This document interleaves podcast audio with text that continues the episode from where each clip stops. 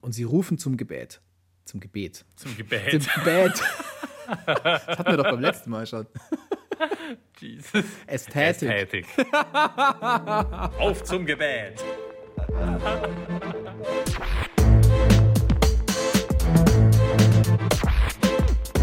Klassik für Klugscheißer. Hallo und herzlich willkommen zu Klassik für Kuhfladen, dem Klassik-Podcast von BR Klassik. Ich bin Uli Knapp. Servus. Ich bin Lauri Reichert. Wunderschönen guten Tag auch von mir und äh, ein herzliches Ding-Dong noch hinterher. Um euch nämlich zu verraten, worum es heute geht, möchte ich kurz den alten Schiller-Fritz äh, zitieren, weil er nämlich in eines seiner äh, berühmtesten Werke hineingeschrieben hat, gleich an den Anfang. Festgemauert in der Erden steht die Form aus Lehm gebrannt, heute muss die Glocke werden. Frisch Gesellen seid zur Hand. Na, klingelt schon was? Das Lied von der Glocke von Friedrich Schiller, zitiere ich hier aus gutem Grund. Äh, das musste ja angeblich jeder in der Schule mal lernen. Alle stöhnen nach Jahren noch davon, ach Gott, die Glocke. Und ich glaube, irgendwie bei niemandem stimmt's. Also ich musste zum Beispiel nicht lernen. Ich hatte sogar Deutsch LK. Und du? Nee, also ich habe es auch nicht lernen müssen. Ich halte es tatsächlich für einen Mythos. Darauf würde ich jetzt mit dir ein kühles, kühles, kleines Fläschchen Mythos trinken. Jammers. Danke sehr. Bin in Griechenland und hatte erst gestern eins. Passt also ganz gut. Ein schönes, kaltes, gutes griechisches Bier. Mag ich sehr gern. Wenn du jetzt schon den ollen Schillerfritze rausziehst, dann kann ich gleich mal mit einem ebenso wichtigen Stück Kultur kontern.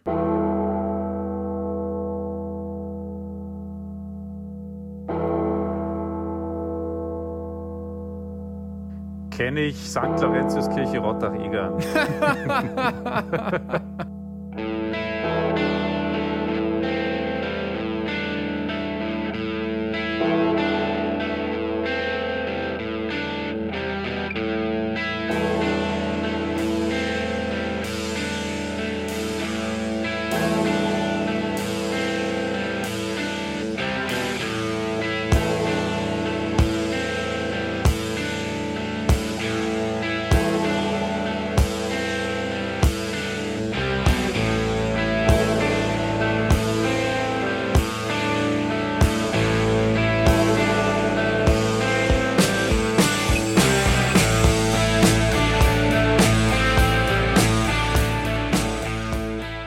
natürlich. Da geht bei allen Hardrock-Fans jetzt die Pommesgabel auf. ACDC, Hell's Bells. Exaktamente. Hells Bells. Ah, ich liebe es. Und ich finde es auch großartig, wenn das immer als Einlaufmelodie läuft beim FC St. Pauli am Millantor. Ich habe es neulich wieder gehört, da hat St. Pauli im Derby gegen den HSV gespielt und der Reporter war zum Glück so umsichtig, dass er die Bappen gehalten hat, während der Glockenschläge am Anfang. Das ist nämlich das Beste. Also ich glaube, jetzt dürfte es den meisten vielleicht schon dämmern. Da läutet was ganz hinten oder vorne oder wo auch immer. Ramalama Ding Dong. Ich will es gar nicht an die große Glocke hängen. Aber wir sprechen heute über Glocken. Ramalam, Ding Dong, Ramalam, Ding Ding Dong. So ist es. Wir wollen, dass bei euch heute die Glocken läuten und wir sagen euch ein paar Sachen zu Glocken, nämlich warum Glocken seit Jahrhunderten immer wieder in der unterschiedlichsten Musik vorkommen. Dann wollen wir besprechen, warum Glocken ein durchaus unterschätztes Stilmittel der Musikgeschichte sind, welche Funktionen sie außerhalb und innerhalb der Musik erfüllen und ob das irgendwie zusammenhängt, gibt es klangliche Symbole und warum Glocken tatsächlich immer noch hergestellt werden. Und dazu haben wir mit zwei Experten gesprochen. Und zwar mit dem Glöckner von Notre Dame und mit Harald Glöckler. Fast. Das wäre aber auch ganz geil gewesen. Das wäre mega gewesen. Die besten Ideen kommen immer später, gell? Egal. Nee, wir haben mit einem Glockenforscher gesprochen. Der Mann heißt Michael Plitzner. Er arbeitet am Europäischen Kompetenzzentrum für Glocken an der Hochschule Kempten im Allgäu. Und da hat er auch sein Klanglabor stehen. Michael Plitzner analysiert den musikalischen Fingerabdruck von Glocken und er erkennt per Ferndiagnose, ob die Glocke schon so ein kleines Schepperle hat oder vielleicht bald eins bekommt. Ein Schepperle ist ein, ist ein Sprung, oder was? Ja, Schepperle ist, wenn was bisschen was kaputt ist. Also in dem Fall wäre es ein kleiner Sprung. Genau, das ist bei mir im schwäbischen Sprachgebrauch ein Schepperle. Was Schepperle. Und wir sprechen mit Rudi Perner. Das ist ein Glockenbauer aus Passau in Niederbayern. Seine Familie gießt seit 400 Jahren sage und schreibe Glocken und er erzählt uns, wer die Teile überhaupt noch bestellt heutzutage und warum er auch nach 400 Jahren noch Glocken gießen muss.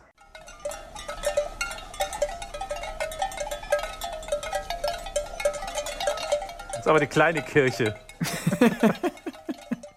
ja, das ist, ist nix, was Rudi Perner gießt, glaube ich. Nee, das ist jetzt die ganz klassische Kuhglocke und ich kann dir sagen, so ein bisschen bimmelt die immer noch in meinem Kopf drin. Ich bin vergangene Woche über die Alpen gelatscht. Und zwar vom Königssee zu den drei Zinnen in Südtirol. Mit oder ohne Elefanten? Ganz ohne Elefant. Und ohne eigene Kuhglocke. Die habe ich den Viechern gelassen. Die haben dich genervt, oder was? Ja, ist unterschiedlich. Also beim Einschlafen und beim Aufwachen, da hast du halt immer dieses Ding-Dong und vom Hüttenfenster aus siehst du so friedliche Kühe und du hörst sie auch. Ganz friedliche Kühe, die auf den Wiesen unterm Saste Pythia grasen, also dem Peitlerkofel in den Dolomiten. Da war ich dann ganz zum Schluss nach der Überquerung und habe noch bei einer Freundin Unterschlupf gefunden im Nationalpark. Also das war großartig ich habe es so ein bisschen für mich gefunden, das Zen der Alpen. Wäre jetzt nicht das Erste, an was ich bei entspannenden Geräuschen denke, weil ich nämlich lange neben einer Kuhweide gewohnt habe, quasi oh. aufgewachsen bin. Mich erinnert das dann auch eher so ein bisschen an, zum Beispiel nach dem Feiern heimkommen auf dem Land. Wenn man dann so nach Hause geht, ja, und, und, und dann klingeln so die Kuhglocken, dann weiß, ah, ich bin wieder zu Hause. und es ist nicht der Tinnitus, der da läutet. Also gut, ich, ich gebe mal zu, ähm, das ist nicht so idyllisch, wie ich es vielleicht gerade beschrieben habe. Tatsächlich hat es mich in der Nacht bei dieser Alpenüberquerung manchmal genervt, wenn draußen die Kühe immer noch geläutet haben. Und dann habe ich entweder einfach das Fenster zugemacht, wobei das nicht immer geht, weil man schläft ja oft in so Lagern mit vielen Menschen. Und da ist es besser, wenn frische Luft reinkommt. Das ist dann das kleinere Übel, wenn es draußen laut ist. Oder andere Möglichkeit, ich habe ganz einfach meine Ohrstöpsel noch weiter reingezwirbelt in den Gehörgang, weil irgendwann halt einem auch die Kuhglocken wirklich auf die Nerven fallen können. Für alle, die jetzt nicht genug vom Geläut kriegen können, schaut einfach mal auf YouTube, da gibt es das Bimmeln als Entspannungsvideo und zwar stundenlang Schweizer Kuhglocken und dazu Mu-Geräusche von ganz glücklichen Muttertieren. Hilft manchen Menschen besser beim Entspannen als zum Beispiel jetzt Johann Sebastian Bachs Goldberg-Variationen. Und das sage ich jetzt, weil das tatsächlich Klaviermusik ist, die Bach extra für einen Menschen geschrieben hat, einen schlaflosen Adeligen, so geht zumindest die Anekdote. Also, Graf Hermann Karl von Kaiserling liegt nachts stundenlang wach, das passiert ihm immer wieder, und drum gibt er bei Bach eine Bestellung auf. Cembalo-Musik von sanftem und munterem Charakter. Die musikalische Melatonin-Tablette der Barockzeit.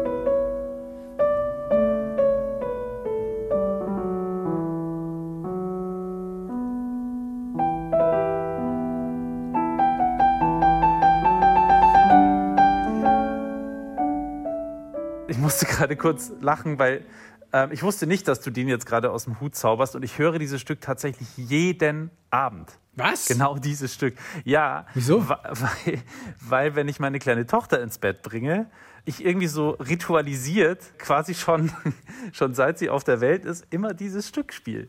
Also ich bringe die ja so ins Bett und dann mache ich mein Handy an und es kommt dann immer, also so eine kleine Playlist und die fängt immer mit diesem Stück an. Ach was? deswegen, Ernsthaft? Ja, deswegen kann ich bestätigen, dass es tatsächlich eine, eine beruhigende Wirkung hat, zumindest auf kleine Babys. Krass dann ist es ja eigentlich klar, was jetzt hier besser ist. Also ich wollte dich jetzt fragen, Kuh oder Bach, aber ich glaube, das ist dann schon geklärt. Also in dem Fall auf jeden Fall Bach. Wobei ich mich ja frage, wie der gute Herr von Kaiserling, hat er sich das dann nachts vorspielen lassen? Ja, das mit, mit vom Handy abspielen war wahrscheinlich damals eher schwierig. Irgendwie so eine arme Sau, immer wenn er nicht schlafen konnte oder aufgewacht ist, musste er so, spiele er! Und dann musste er wieder loslegen. Okay, gut, also du entscheidest dich für Bach, ich entscheide mich jetzt doch nochmal für Kuhglocken. Bei dem gemütlichen Bim-Bam, das über die Almwiesen klingt, da darf man aber nicht vergessen, die Glocke ist eines der ältesten Signalmittel überhaupt und im Laufe der Geschichte muss sie immer wieder ran, wenn etwas ganz besonders brenzlig wird. Und damit sind wir auch schon bei den Funktionen der Glocke. Ich starte mit Funktion 1 und das hat nichts mit Mathe zu tun. Auch bei uns, in unserer Gegend, da war das sogenannte Sturmläuten früher gang und gäbe. Das hat man gemacht, um die Leute zu warnen, wenn halt irgendeine Gefahr droht oder gar eine Katastrophe. Und so ein Sturmgeläut, das hat anscheinend den Komponisten Dimitri Schostakowitsch inspiriert, als er seine elfte Symphonie schreibt, der vierte Satz heißt nämlich genau so: Sturmgeläut.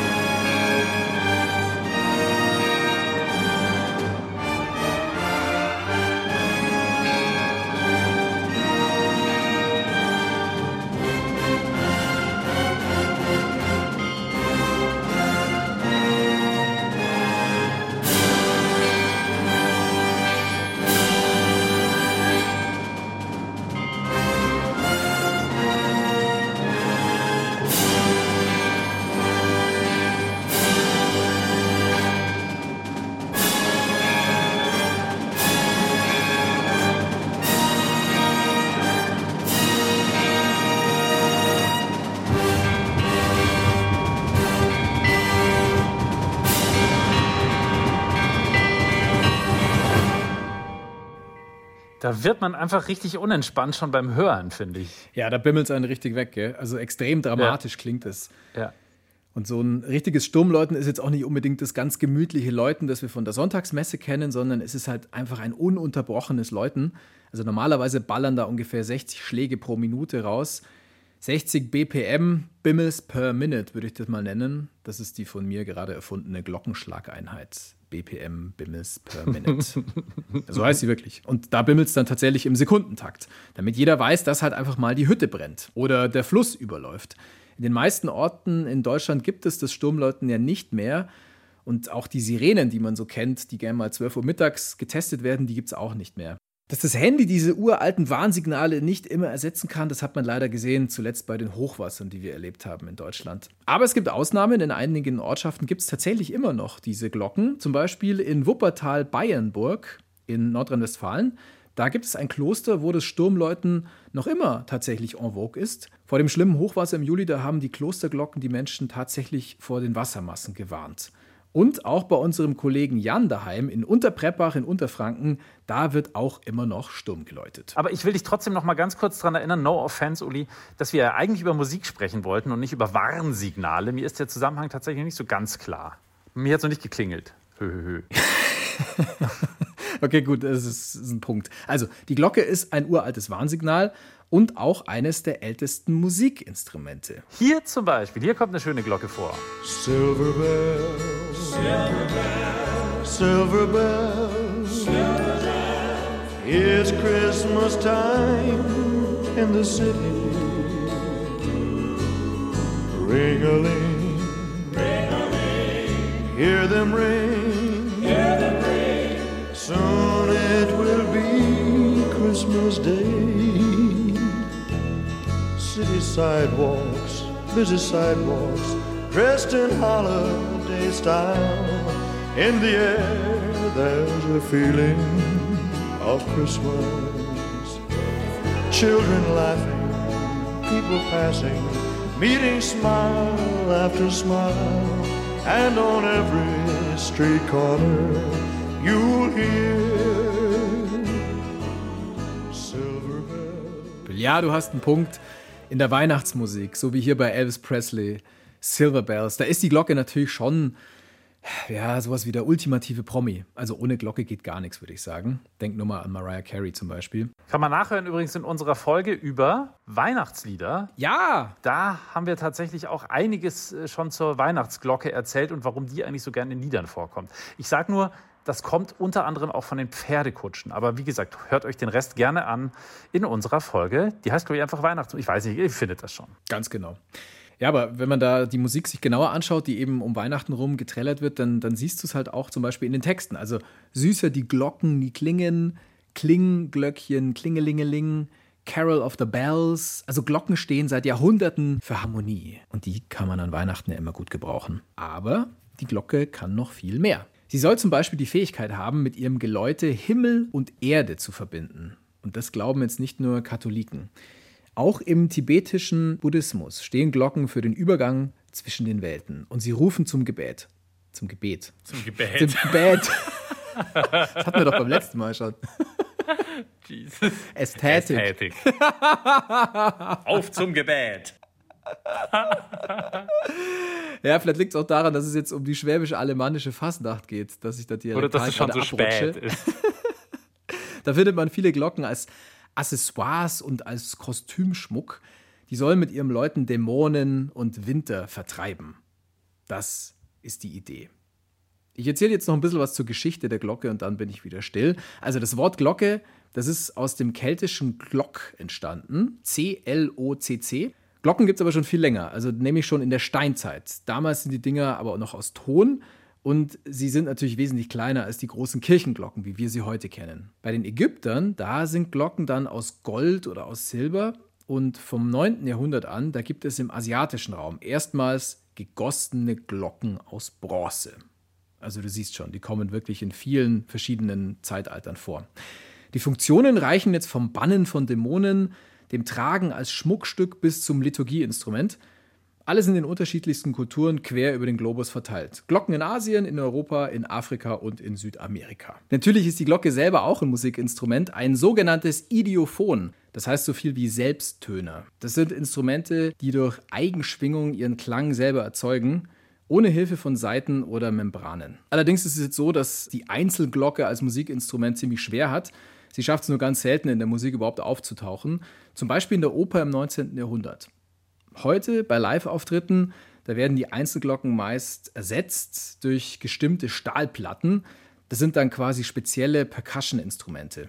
Ist ja auch sauschwer, so eine Kirchenglocke dann auf die Bühne zu zerren und irgendwie hinzuhieven. Ja, und irgendwie auch wahnsinnig saulangweilig. Der Dödel zu sein, der dann irgendwie die Einzelglocke schlägt. Stimmt auch, ja. So, Uli, du hast uns ja gerade mit den historischen Facts über Glocken gefüttert. Ich würde sagen, wir sprechen jetzt mal über die Praxis. Also, wie werden diese riesigen, wahnsinnig schweren Dinge eigentlich hergestellt? In der Regel werden Glocken ja nicht gebaut oder geklöppelt, sondern sie werden gegossen. Und dafür, für das Glockengießen, haben wir uns einen Experten geholt, den Rudi Perner von der Glockengießerei Perner in Passau. Und der Rudi Perner, der weiß wirklich, wovon er spricht. Glocken sind sein Leben und das Leben seiner Ur-Ur-Urahnen, weil, wie gesagt, sie machen das schon in der x-ten Generation das Glockengießen seit 400 Jahren. Boah, okay, gut. Also die machen das schon so lang, aber ich frage mich halt, wie hält sich sowas? Also wer kauft denn heute noch Glocken? Ich meine, so viele neue Kirchen, die werden noch gar nicht gebaut. Diese Frage haben wir natürlich dem Rudi Perner auch gestellt und der hat sie wie folgt beantwortet. Es kommen zu uns schon hauptsächlich Kirchengemeinden. Nach dem Ersten und Zweiten Weltkrieg wurden viele Glocken aus Eisen gegossen oder Stahl. Diese Glocken werden wegen kürzerer Lebensdauer nach 50 bis 100 Jahren teilweise ersetzt durch wieder richtige Bronzeglocken, weil das Glocken sind, die halt viele Jahrhunderte halten und die Kunden sind eigentlich überall zu finden. Also wir haben Glocken schon nach, jetzt gerade nach Afrika geliefert oder demnächst in die Schweiz, nach Frankreich. Also man findet unsere Glocken auf allen Kontinenten. Und es ist ja jetzt nicht so, dass da so ein Glockenfließband steht in der Glockengießerei, wo die dann am Ende alle runterbimmeln und einen riesen Lärm machen, wenn sie da runterfallen und dann auch noch alle gleich klingen.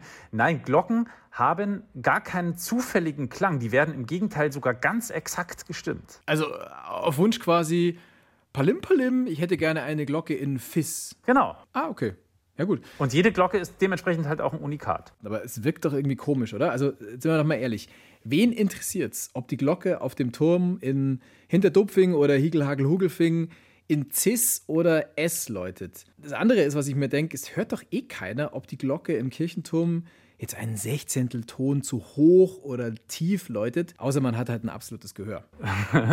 ja, also ähm, man kann theoretisch natürlich einfach sagen, ist mir völlig egal, wenn man ein Barbar ist wie du. Aber es gibt eben halt auch noch Feingeister unter uns. Rudi Perner zum Beispiel von der Glockengießerei Perner in Passau. Nach welchem Ton eine Glocke gestimmt wird, das ist nämlich wahnsinnig komplex, viel komplexer als man denkt. Und Rudi Perner sagt, dass die Stimmung von Glocken alles andere als zufällig ist und auch nicht von irgendeinem Geschmack abhängt. Man muss sich erstmal den Turm anschauen oder die Gegebenheit vor Ort. Man muss die Statik und die Dynamik des Glockenturmes beachten. Man muss die Musik der Nachbargeläute vielleicht mit berücksichtigen oder eventuelle vorhandene Glocken, die man mit einbeziehen möchte in ein neues Geläute. Und daraus ergibt sich dann eine Stimmung, ein Konzept für die musikalische und für die technische Umsetzung. Dieses Konzept erarbeiten wir für die Gemeinde. Das wird dann mit den entsprechenden Stellen abgestimmt und dann, wenn die Finanzierung steht, wird es umgesetzt. Statik heißt, man muss schauen, dass die Glocke oder die Glocken, je nachdem, wie viele halt da reinkommen, nicht in einer Frequenz erklingen, dass zum Beispiel die Wände vom Glockenturm zu stark vibrieren, weil das würde natürlich irgendwann im schlimmsten Fall den Turm zum Einsturz bringen. Außerdem würde ich jetzt gerne noch mit einem Missverständnis aufräumen, weil viele ja denken, so eine Glocke läutet nur in einem Ton. Ja, das dachte ich jetzt eigentlich schon. Also ich meine, wie will eine Glocke verschiedene Töne ausspucken? Kann man so denken, ist aber nicht so. Glocken klingen mitnichten nur in einem Ton. Im Gegenteil, wenn man genau ist, erklingen da nämlich ganze Akkorde. Das hat uns der Glockenforscher Michael Plitzner vom Europäischen Kompetenzzentrum für Glocken an der Hochschule Kempten, das gibt es wirklich, Klammer auf, Klammer zu, ganz genau erklärt.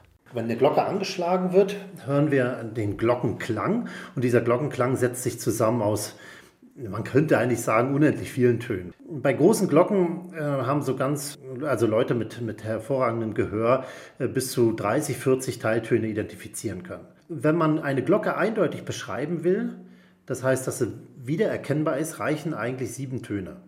Und diese sieben Töne, das ist also der Unterton, die Prim, die Mollterz, dann die Quinte, die Oktav über der Prim, dann die Duodezim ist die Quint über der Oktav und dann noch die Doppeloktav. Das sind diese sieben Töne, über die kann man eigentlich relativ eindeutig eine Glocke beschreiben und dann hat man auch so einen Wiedererkennungseffekt. Also wenn man diese sieben Töne mischen würde von irgendwelchen Glocken, könnte man sagen, ah, das müsste die und die Glocke sein. Und es gibt ja wirklich Nerds, die können einzelne Glocken am Klang erkennen und dann sagen, das ist die Glocke aus der und der Kirche, weil jede Glocke kann man eben theoretisch durch sieben ihrer Töne eindeutig erkennen.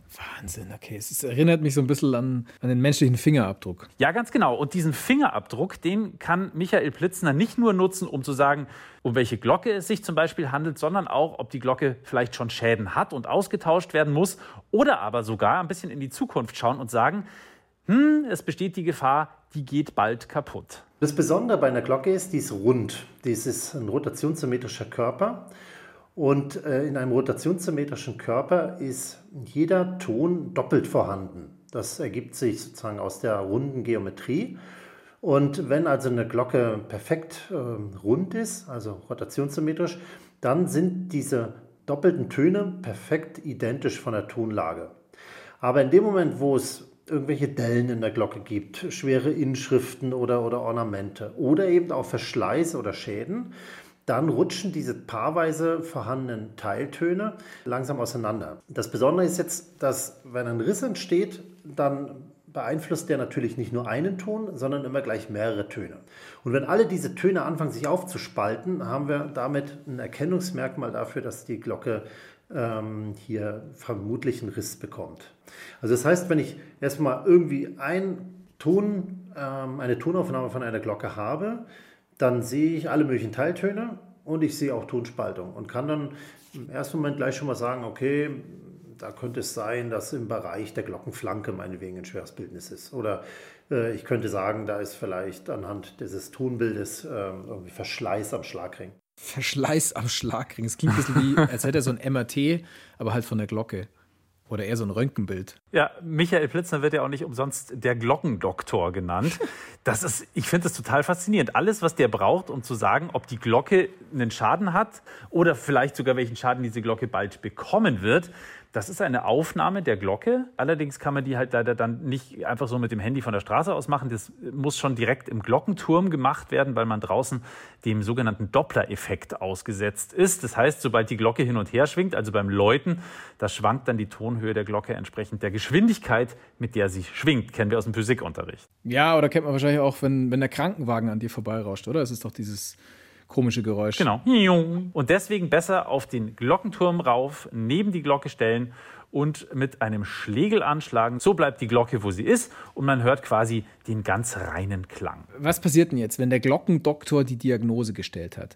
Also kommt dann der Glockenchirurg und operiert oder was passiert? Nee, die Glocke kommt ins Glockenkrankenhaus. Ah. Und da bleibt sie dann, bis sie wieder gesund ist. Ähm, nee, also die Kirchengemeinden können dann in Passau anrufen, zum Beispiel bei Rudi Perner und eine neue Glocke bestellen, weil herstellen tut sie Michael Plitzner in seinem Klanglabor in Kempten natürlich nicht. Das muss dann schon eine Glockengießerei machen. Hm, okay, gut. Lauri, ich habe eine Schätzfrage an dich und vielleicht weißt du es sogar. Wo bimmelt die größte Glocke der Welt? Ich weiß es nicht. Ich würde raten, vielleicht falsch, wahrscheinlich sogar, aber ich würde raten, äh, die größte Glocke bimmelt im höchsten Kirchturm der Welt und der wiederum steht in Ulm. Im Ulmer Münster müsste die dann hängen. Ja, okay, das ist eine interessante Antwort, aber tatsächlich ist es anders. Bis ins Jahr 2000, da war die größte Glocke die Mingun Bell in Mandalay in Myanmar. 92 Tonnen schwer mit einem Durchmesser von 5 Metern und 9 Zentimetern. Also 92 Tonnen, das sind 92.000 Kilo. Das sagt zumindest das Guinness Buch der Rekorde. Den Ton möchte ich hören.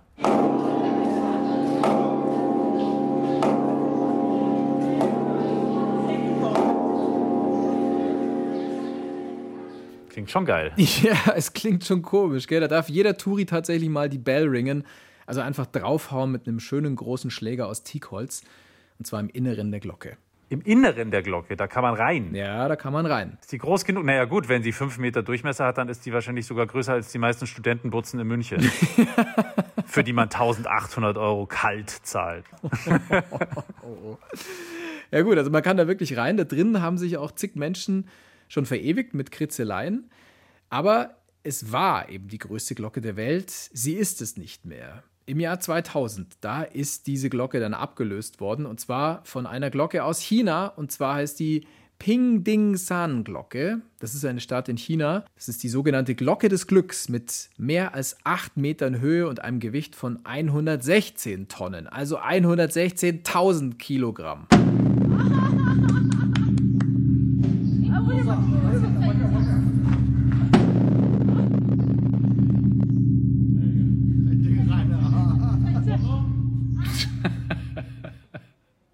Die ist halt einfach zu groß, oder? damit die noch wirklich schön klingen kann. Also schön und harmonisch klingt auf jeden Fall anders. Für echte Glockenfans, da gibt es die unterschiedlichen Glockenklänge sogar auf CD. Eine heißt zum Beispiel Glocken unserer Heimat. Oder wenn ihr es anders haben wollt, ganz klassisch aus dem Radio, dann hört ihr einfach mal am Sonntag um 12 Uhr mittags den Bayerischen Rundfunk. Da gibt es nämlich das sogenannte 12 Uhr Läuten. Kommt jede Woche aus einer anderen Kirche in Bayern. Da gibt es dann immer erstmal den Sound der Glocken und dann einen kurzen geschichtlichen Abriss, was es mit diesem Geläut so auf sich hat. Und weil das jetzt alles so viele Informationen, Sounds und Musikstücke waren, hier der Hinweis: Wir haben zu jeder Folge von Klassik für Klugscheißer eine Playlist. Die heißt dann in der Regel so, wie diese Folge auch heißt, und die findet ihr bei Spotify. Da ist dann wirklich jedes Stück Musik dabei, das wir hier nur ganz kurz anreißen konnten oder gar nicht spielen konnten aus Zeitgründen. Es gibt ein berühmtes Glockenstück, das heißt Das große Tor von Kiew, vom russischen Komponisten Modest Mussorgsky. Das ist Teil von seinem Zyklus Bilder einer Ausstellung. Hatten wir hier bei Klassik für Klugscheißer ja auch schon mal. Und es sind tatsächlich Bilder, die der Komponist da in seiner Musik beschreibt. Viktor Hartmann, das war ein Maler und auch ein guter Freund von Mussorgsky. Der ist gestorben und deswegen gibt es eine Gedenkausstellung, also damit die Menschen sich seiner erinnern. Und in dieser Gedenkausstellung, da sind dann ausgewählte Bilder dieses Malers eben präsentiert worden. Mussorgsky hat genau diese Bilder in Musik verwandelt. Für unsere Ohren ist die Ausstellung deshalb auch heute noch, also fast 150 Jahre später, ja, immer noch zugänglich.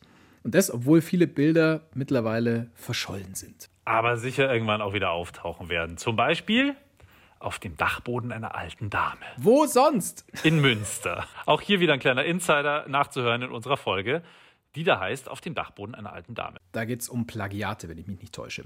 Mussorgsky hat die Stücke ursprünglich fürs Klavier geschrieben, aber sein Kollege, der Komponist Maurice Ravel, der hat sie dann ein bisschen später, ein paar Jahrzehnte später, in eine Version für Orchester umgeschrieben. Das große Tor von Kiew ist das letzte Bild der Ausstellung. Es ist eine Gebäudeskizze. Früher war die Stadt Kiew das Zentrum des Russischen Reichs und hatte den Beinamen Mutter der russischen Städte. Für diesen bedeutenden Ort sollte dann ein prächtiges Stadttor gebaut werden. Dazu hat man Architekten und Künstler nach ihren Ideen gefragt. Ich habe ehrlich gesagt noch nie was von diesem Tor von Kiew gehört. Also mein erster Gedanke war jetzt tatsächlich gerade irgendwie so Fußball, als ich Tor in Kiew oder Tor von Kiew gehört habe. Tor, Tor in Kiew, Tor, in Kiew, Tor, Tor ja. in Kiew. Gibt's das wirklich? Das Tor von Kiew? Ja, also äh, es gibt's nicht letztlich, weil ganz einfach keiner dieses Tor gebaut hat. Aber ich finde, die Gebäudeskizze von Viktor Hartmann kann man sich richtig gut vorstellen, wenn man sich die Musik von Modest Mussorgsky genau anhört.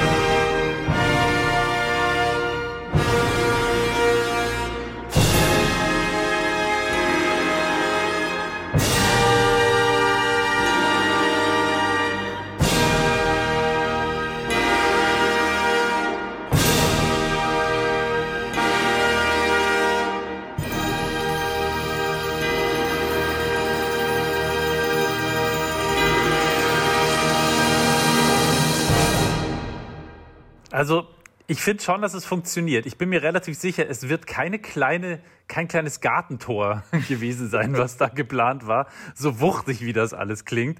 Und da nehme ich mal schwer an, dass dieses majestätische Tor äh, noch irgendwo einen Glockenturm hatte, weil man ja die Glocke hört. Ja, es ist nicht das kleine ähm, Gartentürchen vom Schrebergarten in Kiew, da hast du recht. Okay, aber zumindest imitiert das Orchester diese schweren, dumpfen Glockenschläge, die sich dann immer weiter hochschaukeln und am Ende kommen dann die richtigen Glocken dazu. Wenn Glocken in der Orchesterpartitur drin sind, dann verwenden die Schlagwerker mittlerweile, aber in den meisten Fällen keine echten Glocken mehr. Die sind nämlich einfach zu groß und zu schwer um sie irgendwie zu transportieren. Und dazu sind die noch ziemlich teuer. Hm, das ist ein interessanter Punkt. Was kosten denn Glocken eigentlich? Ich habe überhaupt keine Ahnung. Ja, hatte ich auch nicht. Ich habe da mal geguckt nach den Preisen von Kirchenglocken. 110.000 Euro ungefähr für ein Dreigeläut. Bisschen billiger geht dann eine Glocke für den Hausgebrauch her. Die kostet dann nur noch 3.500 Euro. Kannst du dir also in die Bude hängen für 3,5. Und was nehmen dann Orchester anstelle von echten Glocken, weil die zu schwer und zu teuer sind? Nehmen die dann Fake-Glocken her? Das kommt tatsächlich der Sache recht nahe. Also diese Fake-Glocken, wie du sie nennst, die klingen fast so wie echte Glocken, aber sie sind halt nicht so laut, nicht so teuer und vor allem auch viel leichter zu transportieren. Es sind Metallröhren, die auf einem Gestell angebracht sind. Das haut der Schlagwerker oder die Schlagwerkerin des Orchesters dann, und zwar haut sie da drauf mit einem Hammer aus Hartplastik.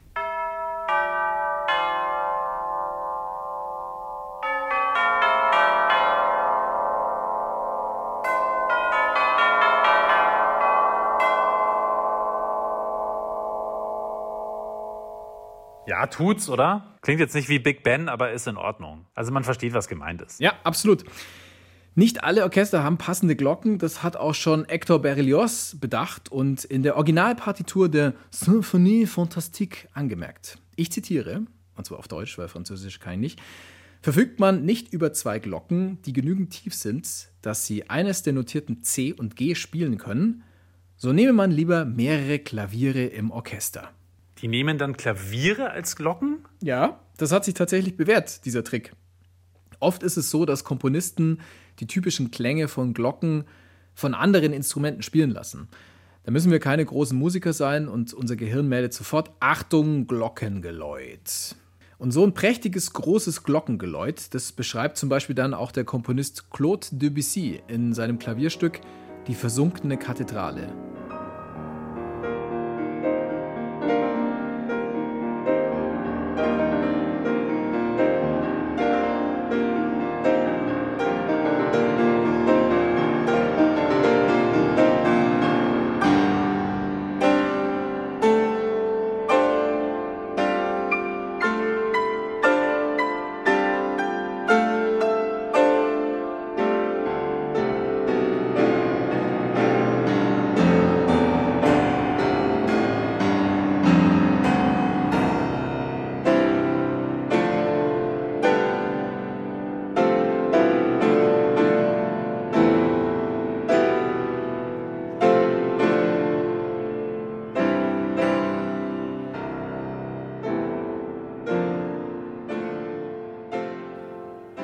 Übrigens so, dass am Ende die Kathedrale wieder versinkt. Also die säuft wirklich ab, nachdem sie ja vorher aufgestiegen ist.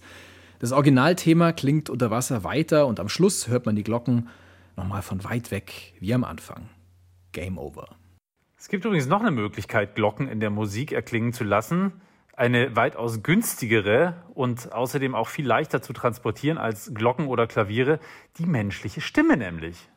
Auch die kann Glocken nachmachen. Also du meinst so bei, wie bei Bruder Jakob, ähm, oder irgendwie bei, bei Ramalama Ding Dong oder bei Silver Bells von Elvis, was wir vorhin schon gehört haben. Ja, also im Prinzip schon, nur ein bisschen virtuoser vielleicht oder sagen wir viel virtuoser. Äußerst gefürchtet unter den Koloratursopranen, also unter den leichten und hohen Sopranstimmen, ist die sogenannte Glöckchen-Arie aus der Oper Lacmé von Leo Delibes. Das ist ein französischer Komponist aus der Romantik. Eigentlich heißt die Arie Où va la jeune hindoue, aber warum die meisten sie als Glöckchen-Arie kennen, wirst du jetzt sehr eindrucksvoll hören.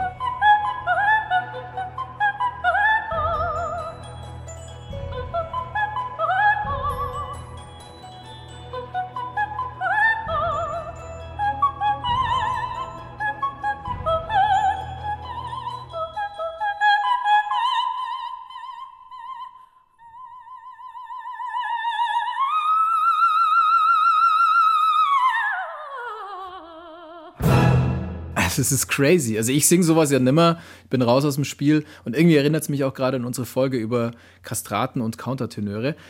Aber tatsächlich ist es echt so ein Battle zwischen der Sopranistin und dem Glockenspiel. Also nicht nur jetzt, was die Geschwindigkeit angeht, sondern auch die Höhe. Ja, und da geht es echt mächtig rauf. Du hast ja gerade eine Alpenüberquerung gemacht, das war euer höchster Punkt. Äh, der war so auf knapp 3000 Metern. Okay, in Lacme geht es sogar noch höher rauf. An Oh. der höchsten Stelle für die Sopranistin sogar bis zum drei gestrichenen E, das ist sehr, sehr hoch. Äh, in alpinistischen Terms wären das ungefähr 8800 Meter, knapp unter Mount Everest Höhe, äh, weil, weil eben nur einen Halbton unter dem Spitzenton der Königin der Nacht in Mozarts Zauberflöte, das würde ich dann als den Mount Everest bezeichnen.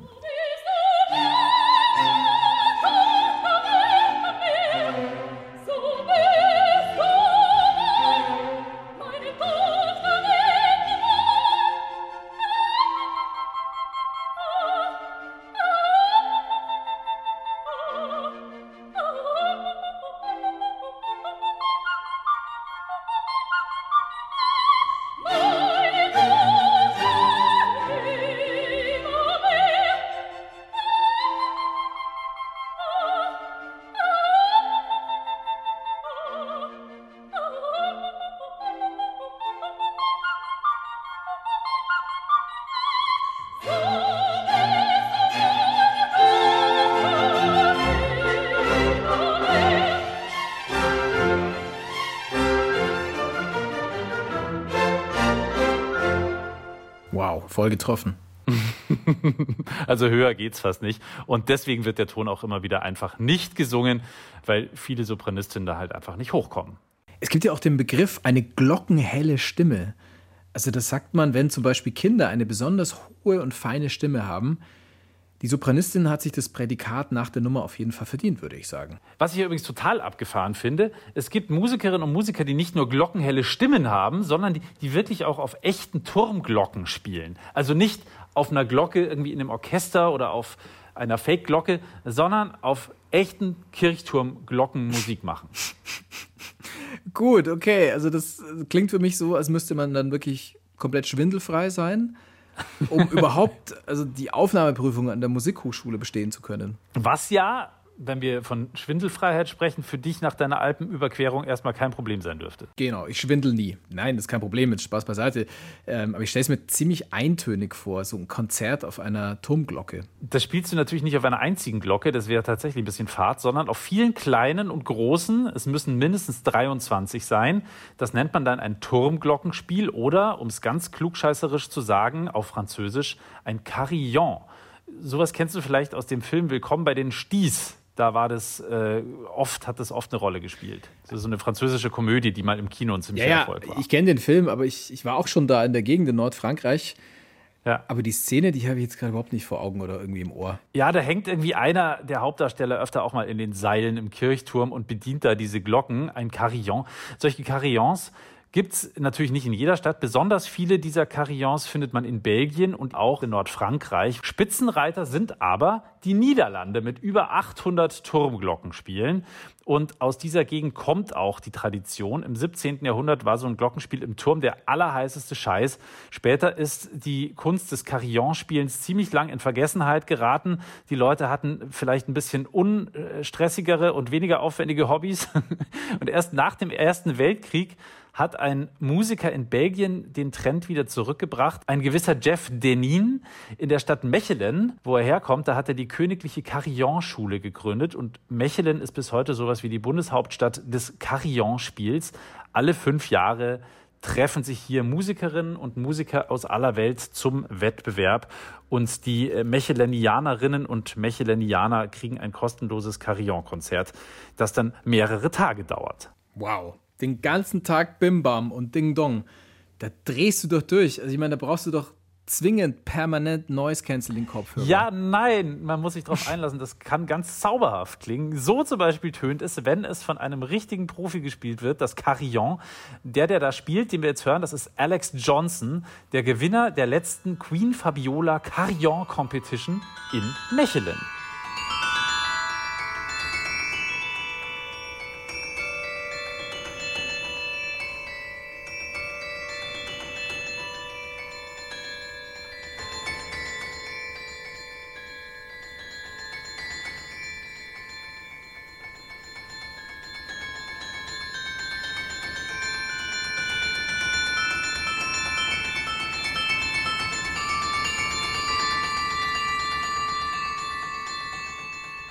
Beeindruckendes Glockenspielen, wie wir es gerade gehört haben. Äh, Carillons die sind in Kirchen angebracht, aber die Glocke jetzt nur als christliches Klimbim, als äh, den heiligen Bimbam quasi abzustempeln, das wäre auch nicht ganz fair. Denn die Glocke hat es auch auf die abgeranzte Rockbühne geschafft und auch in die Techno-Clubs. Von Himmel und Harmonie ist da dann nicht mehr viel übrig, wobei irgendwie auch wieder schon, aber vielleicht nicht so das klassische katholische Paradies. Für den Rockmusiker Mike Oldfield war der Glockensound eher die Brücke in den ganz persönlichen LSD-Himmel. Sein Debütalbum heißt Tubular Bells, also Röhrenglocken, wie sie auch im Orchester verwendet werden. Und Röhrenglocken sind auch der dominierende Sound auf seiner weltberühmten LP. Äh, dass da bewusstseinserweiternde Drogen ein kleines bisschen beim Komponieren nachgeholfen haben. Das ist nicht meine freie Interpretation, sondern das hat er selber mal in einem Interview erzählt, der Mike Oldfield.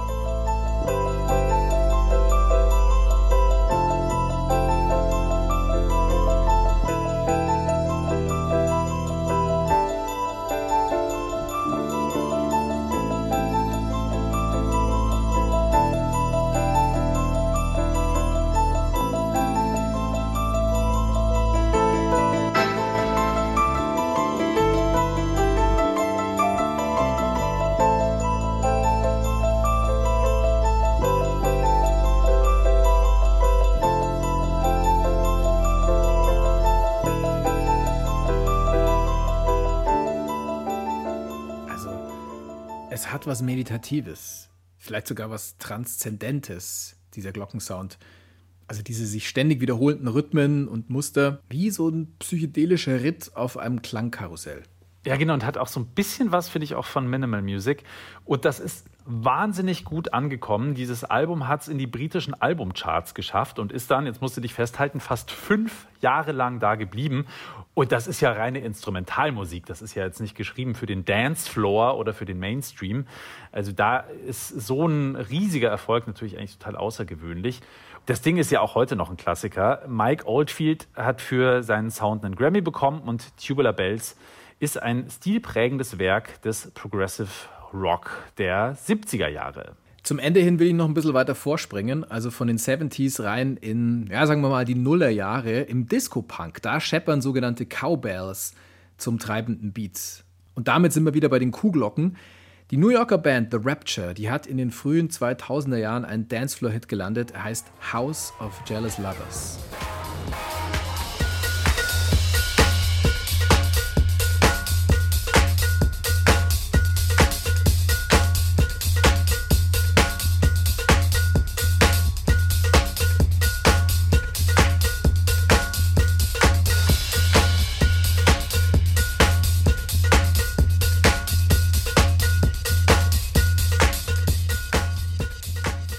Oft habe ich zu diesem Song getanzt in Indie-Clubs zu dieser Zeit. Wahnsinn. Hattest du dann auch so eine Kuhglocke um? nee, ich hatte Oder war das nur auf der Love Parade? Nee, ich war nie auf der Love Parade. Aber tatsächlich war die Cowbell in dieser Zeit nochmal echt ein Riesending. Also das ist ein ganz berühmtes Beispiel. Aber die gab es total oft, hat man die da gehört, in, in so Indie-Rock-Songs, in so Disco-Songs. Und später dann auch in der House-Music. Und zwar der Produzent Hendrik Weber alias Panther Dupronce, der hat ganz unterschiedliche Glockensounds verwoben zu einem kosmischen Klangteppich. Es gibt eine krasse Mischung aus Club-Vibes und spiritueller Klangsuche, Cuba Libre und Nachdenken über die Unendlichkeit.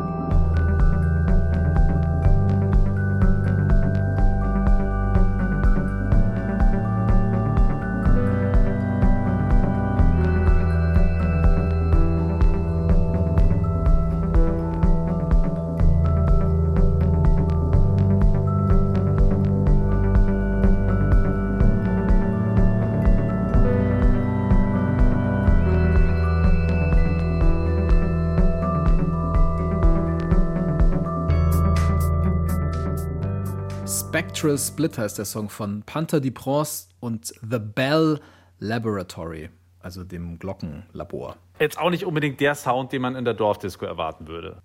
nee.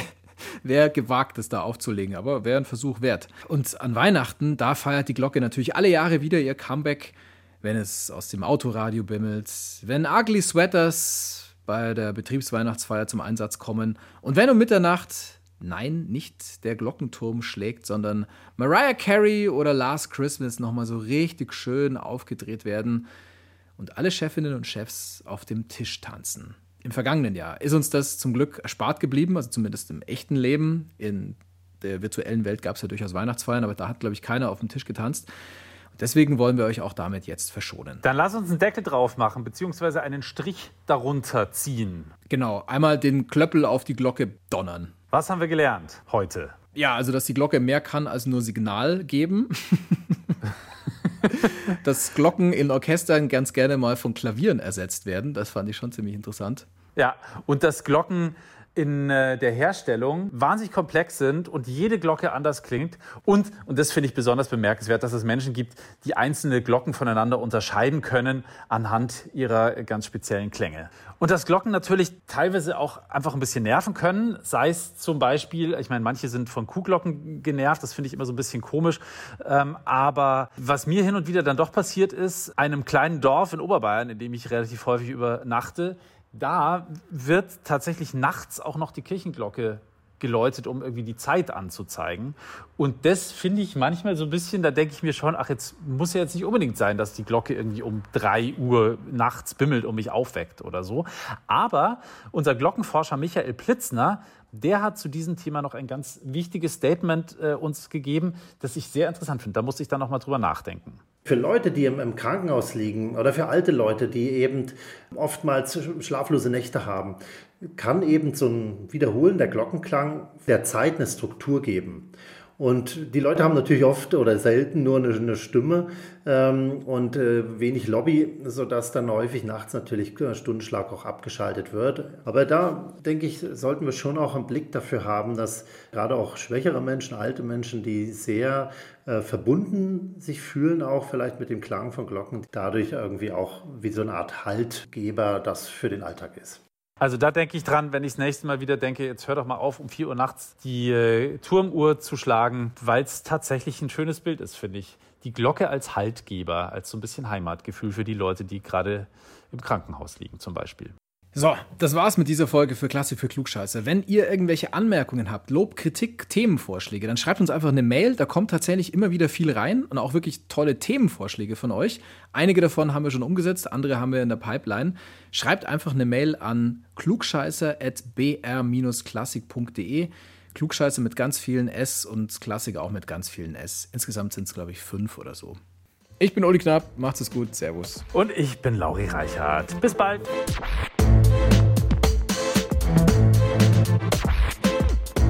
Klassik für Klugscheißer.